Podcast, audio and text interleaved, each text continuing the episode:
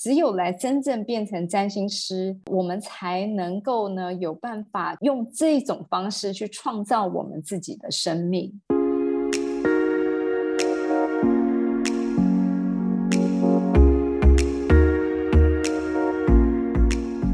欢迎来到沙塔学院院长聊心事，我是 Cecily，我是 Amy 老师。我上一次跟你聊完啊，然后其实我一直还有一个事情想跟老师说，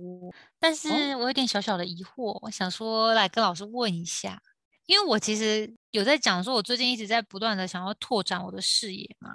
老实说，我就最近一直有一点点在想，说我是不是要学一下占星学。真的，来当一下 沙塔的学生，欢 迎欢迎。可是我其实又有点却步哎。哦，为什么呢？因为怕老师很凶。我真的很凶，对我真的非常凶，怎么可能啦？另外一个。有一个面向应该是说，因为比如说老师帮我看星盘啊，然后就会告诉我说我可能适合做什么事情，然后对应到我的生命可能会怎么样子的转动，就是也会听到很多其他的朋友在讲说啊，老师的星盘帮我们解读了之后都很准确啊，就可以很知道这个人的生命状况或是流年的状况是怎么样。那我就想说。诶，那如果我自己看得懂了，比如说我跟老师学了，然后我真的也懂了这些技巧了，那我不是就开始可能有一些也可以去看我自己的流年跟预测未来吗？我如果看到一些可能，比如说凶星或者是一些不好的状况的时候，我其实会有点不知道怎么处理，诶，甚至我会有一种。好，我不想知道。像以前人家就会觉得说你去算命啊，然后我就觉得你去算命，然后听到别人跟你说啊，你这个就是可能不会有孩子啊，或者哈，你这个就是可能以后工作都只是会白忙一场，就是这些东西就会一直置入在我的脑海里，然后我就觉得哇，这种事情我不想知道，因为知道了之后，我就会一直呈现一种很沮丧的情绪里，然后我就很怕占星学完了，我就会不知道怎么面对这个状况。嗯嗯嗯，我知道哈。其实呢，很多人不管他是来找我论命，或者是呢来找我想要学占星课程，即便他们都有很强的好奇心，可是呢，也都会因为这种恐惧感而却步。哦，所以这个不是只有我一个人有。不是不是不是只有你有，我甚至哦常常觉得，为什么占星学呢？其实很容易被攻击。你知道我，我有时候都会想说，像我可能认识我周围的一些朋友，或者是可能我看到有一些人，他可能呢文章啦，他的观点啊非常好的一些值得学习的人，但是呢，偶尔这些我觉得欣赏的人，他们突然会提到了有关于呢星座的这个议题。嗯，然后呢，他们的观点呢就开始变得非常的跟我不一样了。例如说，他可能呢就开始呢会批评星座，然后批评呢所谓的迷信这件事情。然后本来呢一直都很不解，为什么以前我这么认同你们这些人的观点，可是呢一提到这件事情的时候，他的观点呢就一百八十度跟我们大转弯不同。那我后来慢慢的可以去体会，实际上呢，会有完全不假思索的，也没有来真正的认真的研究过占星学，然后就直接批评的人，可能背后有某个程度，他其实是因为你刚刚所说的这种恐惧，就是呢，他不想要呢一个工具，可能把他内在的动机。可能把他的未来做了一番的预测，然后这样子呢，可能会让他被迫的面对了可能几十年之后才会出现的未来。对，所以像我就变成，因为你知道那些东西对我来说实在是太写实了，我现在就会比较想要先去先学习一些跟疗愈有关的课程，就是可以先让我觉得满足，或者是觉得舒服，或者是觉得有被照顾。用这些工具去处理我可能过往有的一些创伤啊，或是没有被满足的一些欲望。然后，但是一直面对占星这件事情，我就最近就有一种不知道可能是不是也是疗愈做的比较多了，所以开始比较有勇气去面对一些问题。可是还是觉得占星很写实。是，对你，你其实呢，这个也是呢，很多的学生呢，他们呢会有的状况，就是说。其实有很多进到身心灵的领域的学生，他其实呢不太会先选择占星学，甚至呢不太会先选择古典占星，因为呢古典占星其实简单来说，我们是拿着一把的大手术刀，然后去把人呢开肠破肚。咦？然后就是直接的要你呢看清楚你是长什么样子的人，其实呢是一个可能在什么地方就是好，或什么地方不好，这些呢好跟坏我们都讲得非常的清楚。然后包含了，当然呢，你什么阶段这些东西会是一段美好的时光，但是可能哪一个阶段会是你的生命里面的最坎坷的一个阶段。所以像这样子的开场火度的这种类型的课程呢，对于很多不想要去面对的人呢，可是又喜欢身心灵的领域的话，那他可能就会去选择像你说的这种疗愈型的课啦。或者呢，可能有些人呃一样是占星学，可是呢，这个占星学可能呢，他就比较呢强调在于所谓的内心的转化，嗯，呃，现代占星的内容上面，嗯嗯，而不喜欢呢，就是我刚刚说的古典占星的内容。对，可是其实呢，我要表达的是，古典占星确实是一个呢很现实的学问，没有错。可是呢，我也不是那么的喜欢，蛮多可能古典占星的这些知识的传递呢，就是。只是把一个人像我刚刚的形容开场火度之后呢，然后就把里面的器官抓出来给你看，你看看这就是你的肠子，你看这就是你的心脏，你看看这就是你的胃。剥出来之后，他不帮你把它缝回去，然后就直接告诉你：好，我已经论完了，这就是你的星盘。嗯，然后甚至呢，你来学这个课程之后，你只是学会了怎么样把这些东西辨识清楚。嗯，然后你辨识的很清楚，你也知道怎么样呢？去正确的去解释、判断，好这一个每每一种的状况，但是呢，却缺乏了面对他的能力，面对他的一个素养，或者是呢，面对他其实呢应该要有的智慧。所以这也是呢，为什么你会产生了这么大的恐惧的原因，因为。像过去的卜卦或算命先啊，因为它就是那种铁口直断的方式。我知道老师的命盘解出来之后，因为我命就是说星盘你在哪个时辰出生，那个就是已经确定的，你不太可能就是去改变你那个星盘里面任何一个星星的位置或是状况，所以就会变成有一种我如果。去了解了星盘，那我不可能更改我的出生时间，所以那个盘长怎样就是定死的，那就会变成跟以前算命先一样，就是铁口直断说你就是这样。对，所以我就会觉得，哈，学了这个之后，我好像就有一种不得不认命，然后我可能掌握掌控力就没了那种感觉。好，你讲的非常棒哦，就是呢，你觉得因此你没有了掌控力。可是呢，其实反而在我的占星课程里面呢，我们不是只教怎么去开场火度，但是我们一定教，嗯，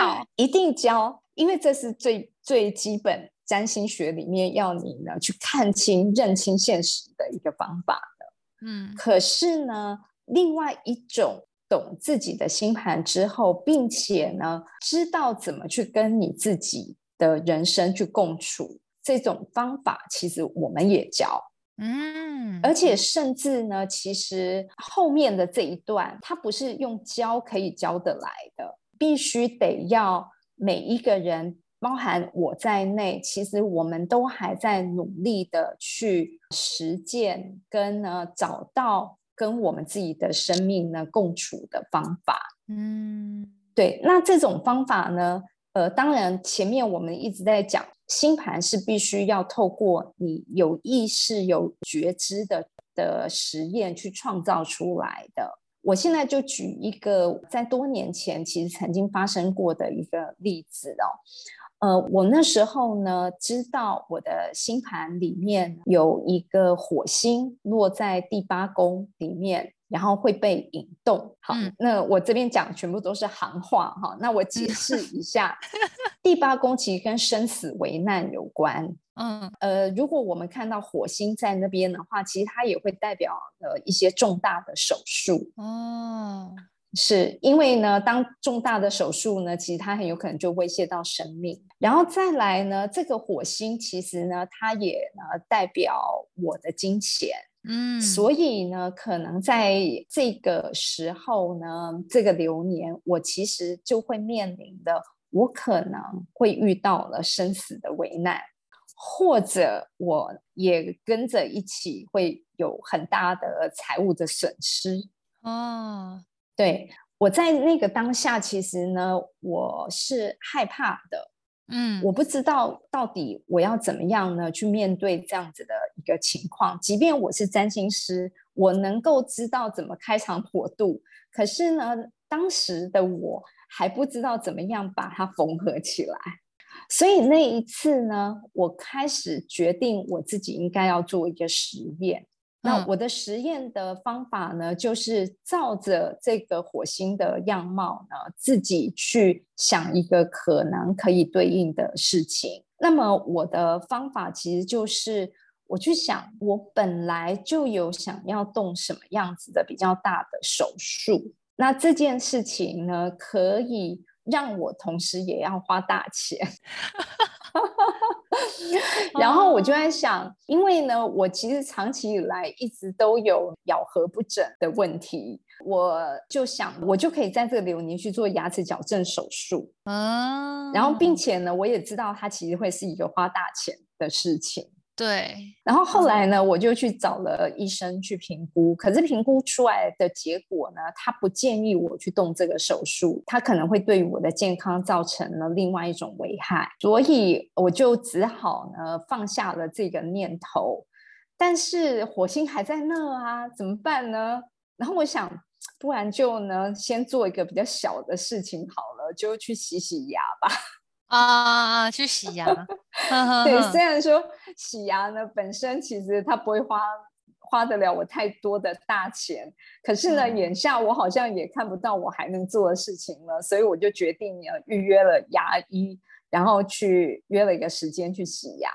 我约的时间其实它大概呢就是一个月之后，因为呢你知道现在的牙医诊所啊，其实他们的呃就是门诊都是呢。你要提前大概一个月，你才能够约到其实你想要约的时间。嗯嗯嗯，对对，然后就在呢，我约好门诊的那个那一天的的前一天，我突然牙齿呢就是发炎，然后大爆痛。嗯，我一个晚上没有办法睡觉。非常幸运的就是我之前已经约了一个门诊了，所以我隔天就可以遇得到牙医。呃，可以帮我看检查我的牙齿，然后结果呢，我本来其实只是准备要去洗牙，没想到呢，牙医呢检查完我的牙齿之后跟我说，我的呃原本我的牙齿有一个牙桥，然后呢、嗯牙桥底下的真牙呢已经不堪负荷了，所以它现在呢发炎，那必须被拔掉。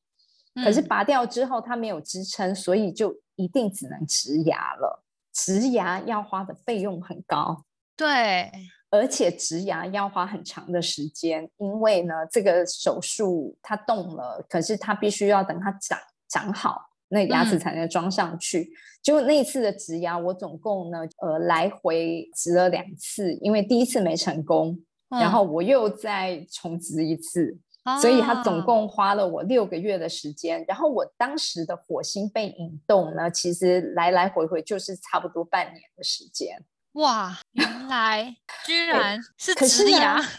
对，结果最后是植牙。可是你知道吗？那一次的这个经验值呢，让我我心里面呢，其实我对于这件事情我的感受很奇妙。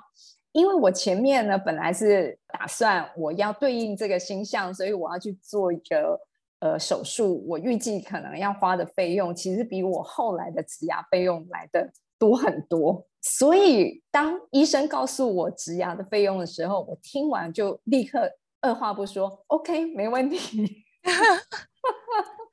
它也是不小的一笔，但是比你预计原本要花的还要少就对了。对对对，这大概 是我本来的期望值的一半而已。哦，那你当时真的是感觉想要喷很多钱。对对对，再来是呃，在那中间其实呢，因为我说我植了一次没成功，拔掉再重植，嗯，然后植牙的的过程超级超级痛苦的。它很啊像，就是呢，有人在你的牙床上面呢，就是拿着那个电钻，很像在那个钻地板那种，砰砰砰砰砰砰砰，然后可是是在钻在你的牙床上面。整个人都要缩起来了。对，然后可是呢，我就想着啊，这就是我的火星，我流了那么多的血，我被这个手术上面受的折磨，都是我的火星。所以呢，当他在这样子的一个过程的时候，我是非常的心悦诚服的去接受了所有的疼痛。嗯，因为这对我们来说相对而言是可以掌控的嘛，可以是是是看是见的。嗯，嗯对对对，而嗯且因为其实我们也知道呢，其实现在这个技术是非常的成熟的。嗯嗯嗯，对，呃，即便呢，他其实第一次没有成功，可是我心里面也想着没关系，因为呢，火星本来就要引动我那么久的时间，所以呢，拔掉再重来一次也是合理的。你好欣然臣服于这个状况。对，所以呢，其实呢，当你做了自己其实本来想象中应该要做的实验，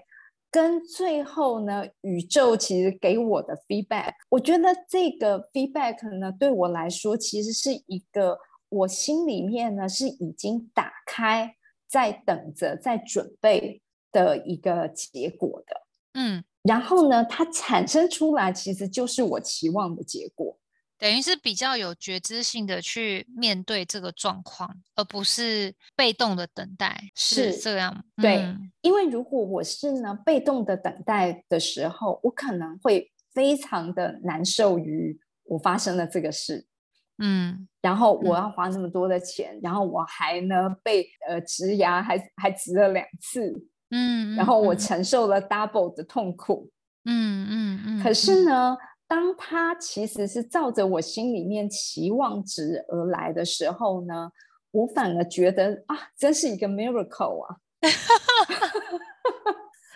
我我懂老师的意思了，就是说，虽然星盘出现了征兆是这样子，可是我们变成可以因为看到了这个征兆，然后用一种比较积极的角度去面对它。对，其实不单纯是积极的角度而已，而是呢，这个是占星师才有办法想得出来的方法。如果今天只是一般人，他没有办法呢。第一，他没有办法可以先预测知道哦，我接下来会有这样的一个流年，而且是长成是火星的这个状态的流年。然后这个火嗯星要被呢引动了多久的时间？所以嗯我应该可以设计出一个什么样子的实验来去对照它。嗯嗯，这种嗯事情只有占星师才做得到。嗯。呃，我认为其实你根本不应该恐惧嗯。来上占星课，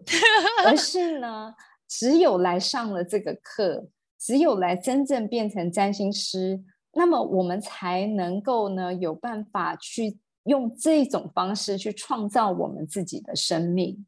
嗯，并且呢，让我们自己呢一直不断的经历我们自己的实验所带来的 miracle，所带来的奇迹。嗯，听老师这样讲完，觉得我应该要再用比较积极的态度去面对这件事。嗯，让我的小我啊，好，对，当然我并没有呢，呃，在这边卖你课程，而是呢，我其实觉得大家不用对于呢占星学或者各种的命理其实这么的恐惧，